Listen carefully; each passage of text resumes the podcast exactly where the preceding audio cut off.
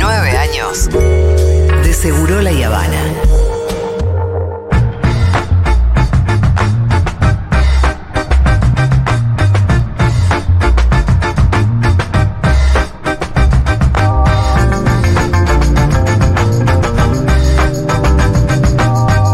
Muy bien, están pasando cosas en Brasil y por suerte hay dos ñoños cubriendo todo. Dos ñoños en Sao Paulo. Dos ñoños en Sao Bla, bla. Paulo. Y estamos en comunicación con uno de ellos, el señor Juan Manuel Car. Juanma, ¿qué haces? ¿Escuchan bien? Sí, a ver. A ver, acá estamos. Perfecto, como si estuvieras acá presente. Yo soy allí. Che, bueno, Juanma, sí. para, eh, primero, ¿vos habías estado alguna vez en Sao Paulo? Había estado cerca de San Ah. Pablo, en, Gua- en Guararema, que es muy cerquita de acá, y había estado en la ciudad poco tiempo, básicamente volando. Che, ¿estás igual de impresionado que Fede? Estoy impresionado, tenía comentarios de algunas cuestiones, eh, obviamente que tienen que ver con el armado de la ciudad, ¿no? Eh, los mega edificios de la Avenida Paulista, el Farol Santander, toda una cosa medio de ostentación dentro de lo que es eh, Sí. América Latina. Está eso, Julita, y también está mucha gente viviendo en las calles, carpas en las plazas. Hay como dos, dos San Pablos, ¿no? Bueno, Muy nítidos. Es Latinoamérica un poco, pero, pero sí, en Brasil es... em, yo nunca fui a Sao Paulo, pero en Río me parece que también la desigualdad es más palpable que en ningún otro lado, porque, porque vos ves, este, ves a las favelas en los morros desde cualquier lugar de Río, que es una ciudad Claro. preciosa al mismo tiempo. Sí, San Pablo tiene las tentaciones, estos mega edificios que te digo, cierta idea de copiar eh, de New York algunas cuestiones. Bueno. Eso, eso existe también Sí. en, esta, en esta ciudad. Shoppings gigantescos, enormes. eh, cuando digo shoppings gigantescos enormes, son de verdad enormes. eh, y, y a la vez lo que te digo, ¿no? Dentro de esa infraestructura de la ciudad muy moderna, muy pensada en el siglo XX, que es lo que siempre hablamos estos días con Fede, ¿no?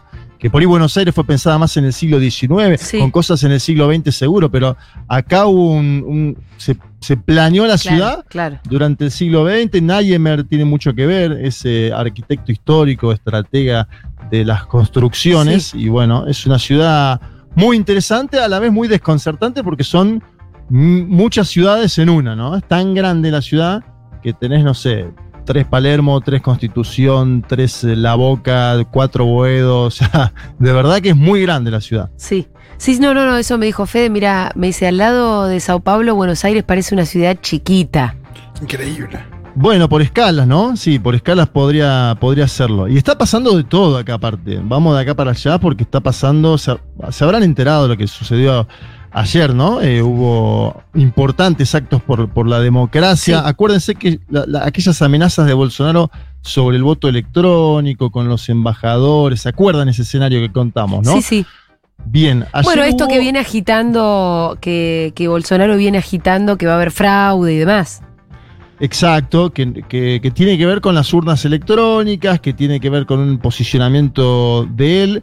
Bien, ayer hubo eh, intelectuales, políticos, empresarios, sindicalistas, eh, eh, dirigentes de movimientos sociales, periodistas, hasta exfutbolistas, por ejemplo, Walter Casagrande, que jugaba con Sócrates, y todos ellos defendiendo una carta que es la Carta de la Democracia, una carta que Bolsonaro dijo cartiña días atrás, y que tiene ya un millón de firmantes esta Carta de la Democracia. ¿sí? Esta Carta de la Democracia tiene que ver con decir no a las aventuras eh, de Bolsonaro, que tengan que ver con la elección, como vos decías, desconocerla, o antes. Acordate que el 7 de septiembre Bolsonaro está llamando a movilizarse en Brasil, eh, dijo la movilización final la última vez que vamos a movilizar, ese audio también lo pasamos, por eso es importante lo que sucedió el día de ayer y una carta que firmaron todos los personajes de la política, institucional digo, desde Temer, Temer, ¿eh? Temer, el que le hizo el golpe a Dilma, Temer firmó la carta,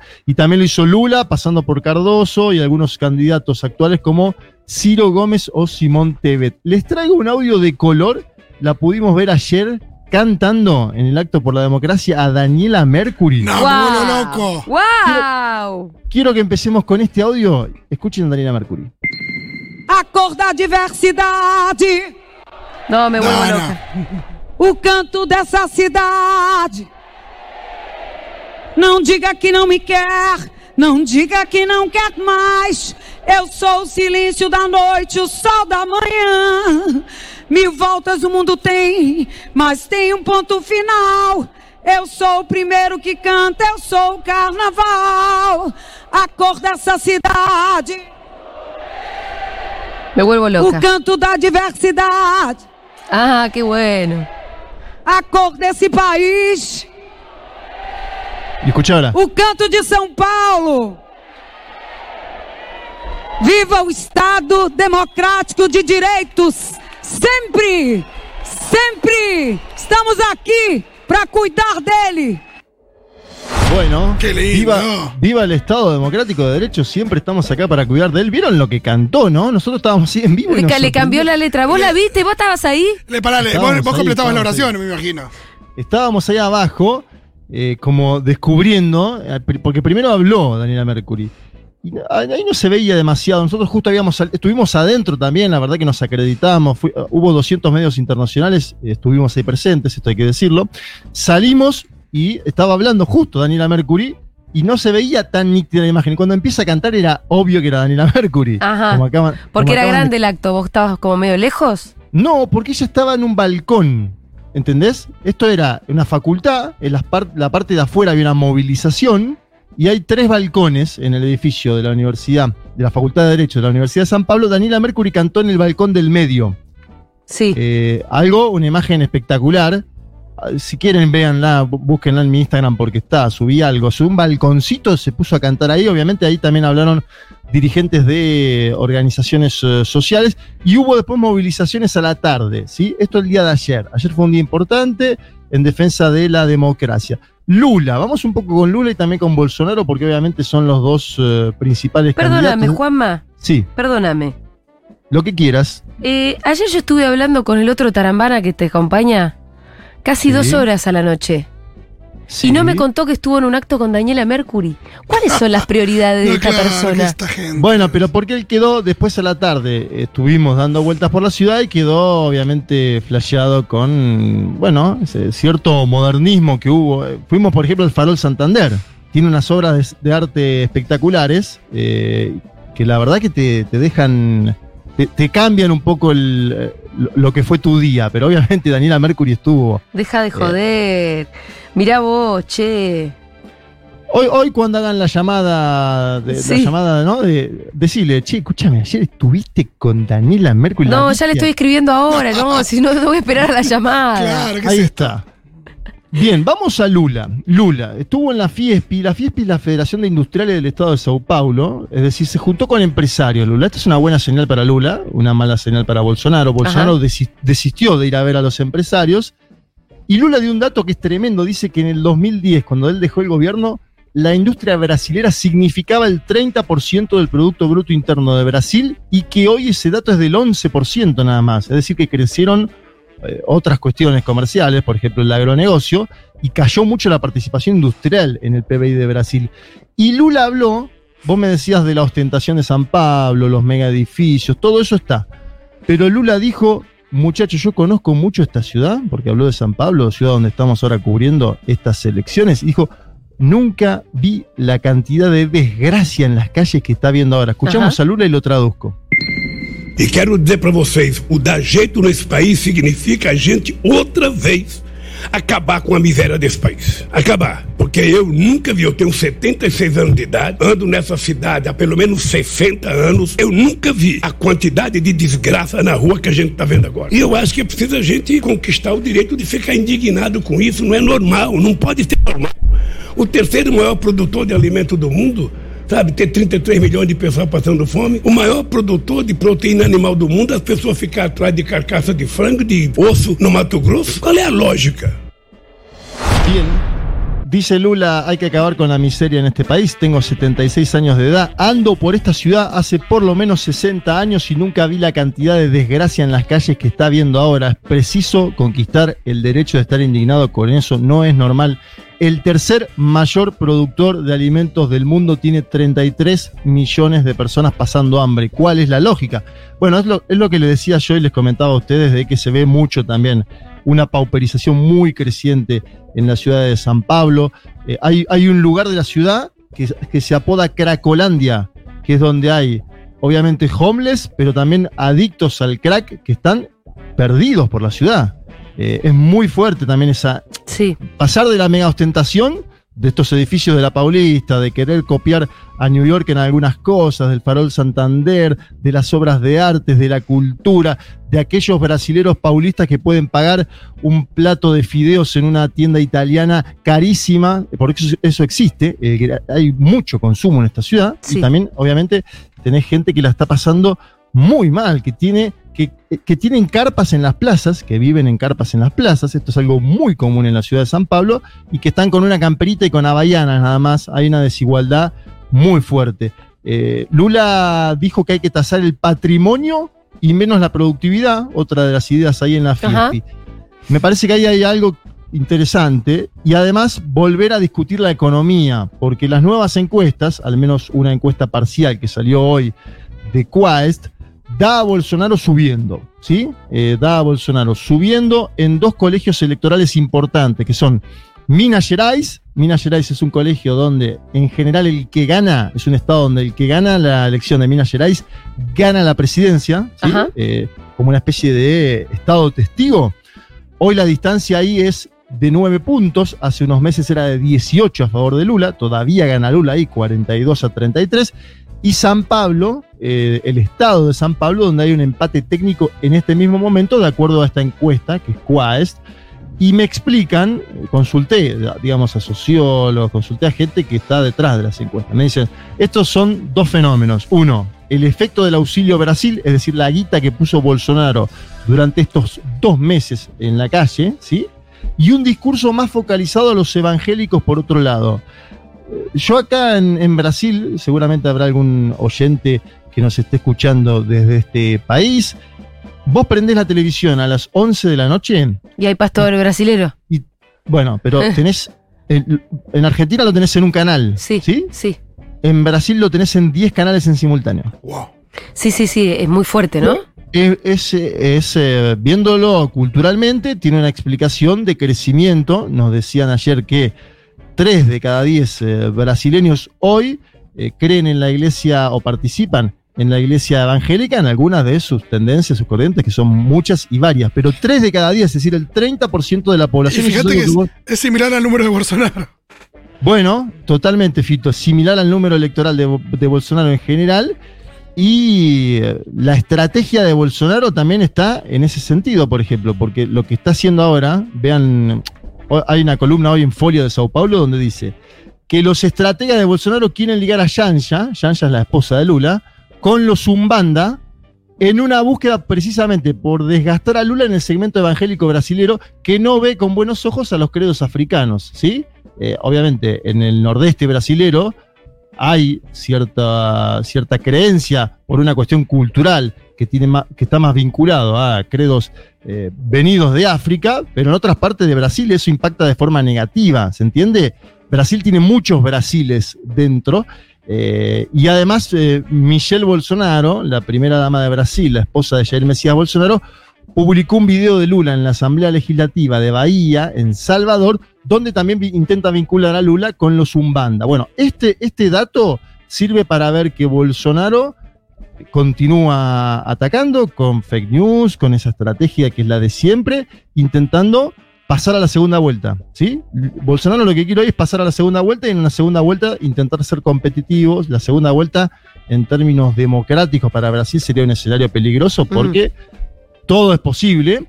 Y los estrategas de Lula que dicen hoy, dicen, bueno, las cartas democráticas fueron muy buenas, ya pasaron, ahora tenemos que volver a hablar de economía, ¿sí? Como hizo Lula ante los empresarios, pero ahora a gran escala. Ante Ese la sería- gente. Claro, de hecho, Lula va a hacer algunos actos en San Pablo, en esta ciudad, en los próximos días.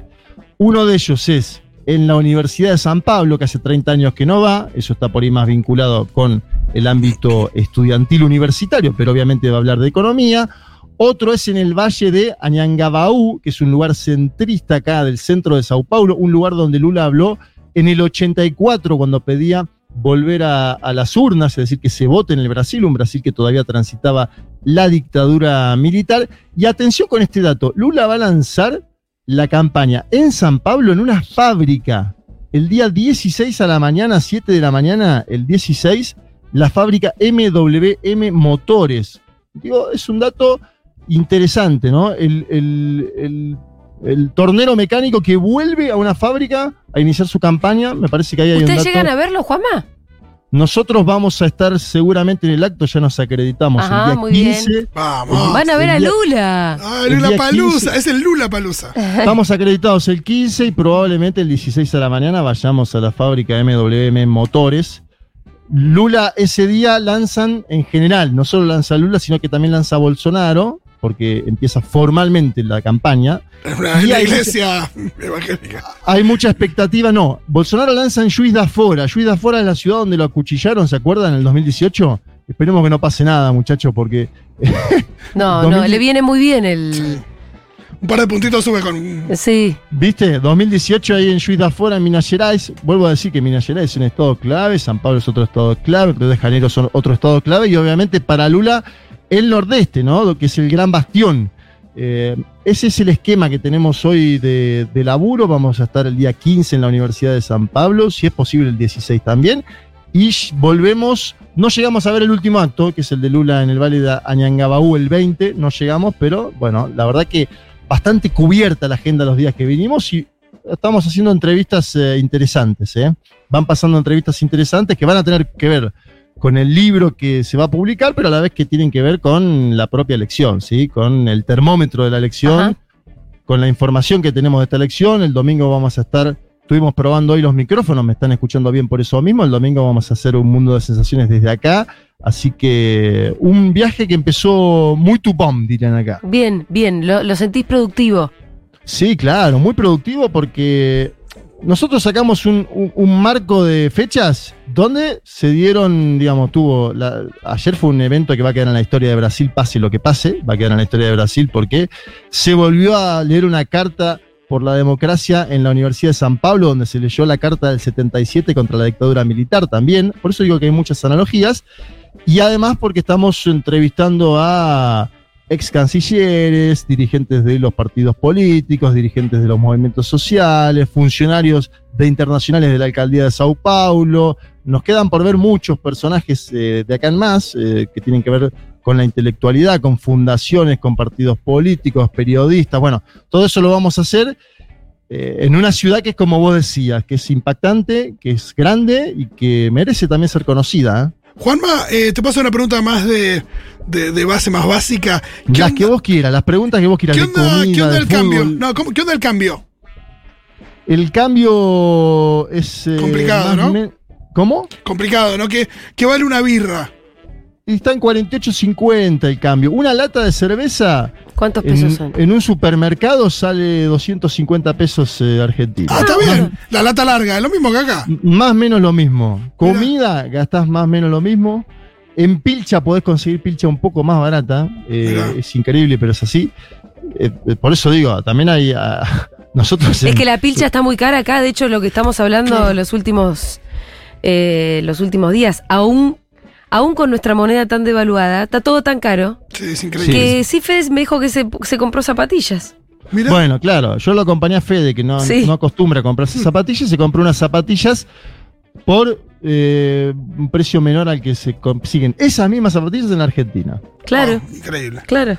Eh, bueno, ese es un dato, y con, con un precio que lo estamos haciendo al, al Blue, ¿eh? La verdad que es increíble, pero es así. Wow. Bien, eh, Juanma, ¿qué, ¿y cuáles son los planes para hoy, por ejemplo? Y esta noche, viernes, esta noche... Ah, eso es tarambana. Los Esta- ñoños, esta ¿qué van a hacer? No, esta noche habrá que ir a comer a algún lugar en la Avenida Paulista. Hay un lugar muy bueno que nos fuimos que vende unos sándwiches que está 24 horas, sándwiches Sí. de pernil que nos dijeron que es muy bueno. No, tenemos varios lugares de comida para ir, obviamente, dentro de las limitaciones presupuestarias que tiene cualquier argentino que viene a esta ciudad, ¿no? Que tampoco estamos. eh, el otro día vimos. Pero un- escúchame, eh, los únicos planes que tienen ustedes es Ir a comer. comer. Es un viernes en Sao Paulo. Bueno, habrá que ir a algún karaoke. Hay una, hay una calle muy linda llamada, llamada, hay una calle muy linda llamada Augusta, Ya nos está Una jodiendo. jodita, haga, nos Ya nos está, nos está jodiendo, sí, sí, obvio. donde hay muchos karaokes. Sí, Eh, bueno, un karaoke al menos saquen. Fil- che, el karaoke entonces fílmense, eh. No, Hay que pero no filmarlo, ¿no? Sí. Sí, un buen ¿Vas a tema de Daniela? Mercury. ¿Lo filmamos o no? Yo pregunto. Eso Quiero lo la versión de Fede de Canto da Citachi. Lo dejo a criterio de la dirección de Futu por, como para no cometer ningún, ¿no? Todo, todo cuidado tiene que ser.